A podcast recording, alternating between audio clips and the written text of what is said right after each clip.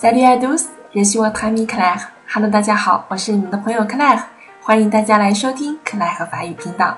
今天呢，我们要给大家来介绍一下名词的阴阳性。那么我们知道，在法语里面，名词是分为阴性和阳性的，这也是对我们初学者来说一个学习的难点，因为这个是我们需要每个单词一个一个去背去记的。有没有什么规律呢？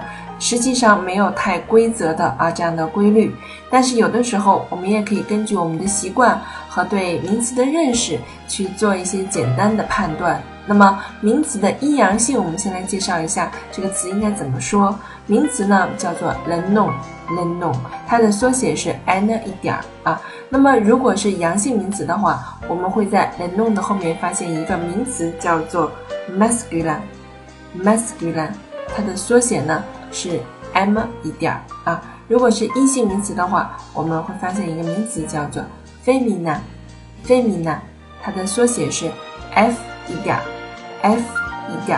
那么，如果在单词表中，我们看到 n 一点，m 一点，指的是 the non masculine，the non masculine 名词阳性，the non feminine 名词阴性，它的缩写是 n 一点，f 点。OK 啊，单词表中，如果我们看到这样的标识，我们应该知道这个词的词性是什么。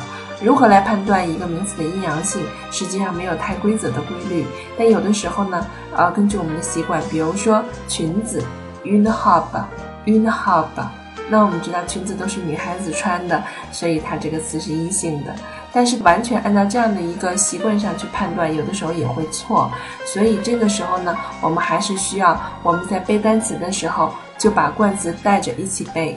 这样我们就会把这个单词的阴阳性一起记住了。比如说一个很特殊的名词叫做衬衫，男士的衬衫呢，他会说 u n s h m i s e u n s h m i s e 而女士的衬衫呢，他会说 a n s h m i s e chemise，un chemise。哎，我们发现女的穿的反而是阳性的，而男士的呢反而是阴性的啊。那再比如刚才我们说的这个名词呢，masculine 和 feminine。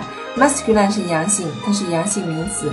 可是 feminine，那我们理论上想，哎，是不是阴性的呢？不对，它还是阳性的。le feminine，a le feminine。所以有的时候呢，按照我们这样的一个习惯去判断的话，啊，就不是很准确。所以最好我们大家在背单词的时候，就要把冠词和名词啊一起来背，呃，作为这个名词的一部分去把它记住。那么，比如说我们背汽车这个单词，我们不要单单记住 voiture，我们要记住 une v a d u r。哎，如果问你汽车怎么说呢？我们会说 une v a d u r。大家应该养成这样的习惯，不要单单的记名词本身，要把它的性别也一起记住了，好吗？那么希望大家呢，在今后背单词的时候，可以掌握如何来记住名词阴阳性的技巧。Au revoir tout le monde. Merci à vous.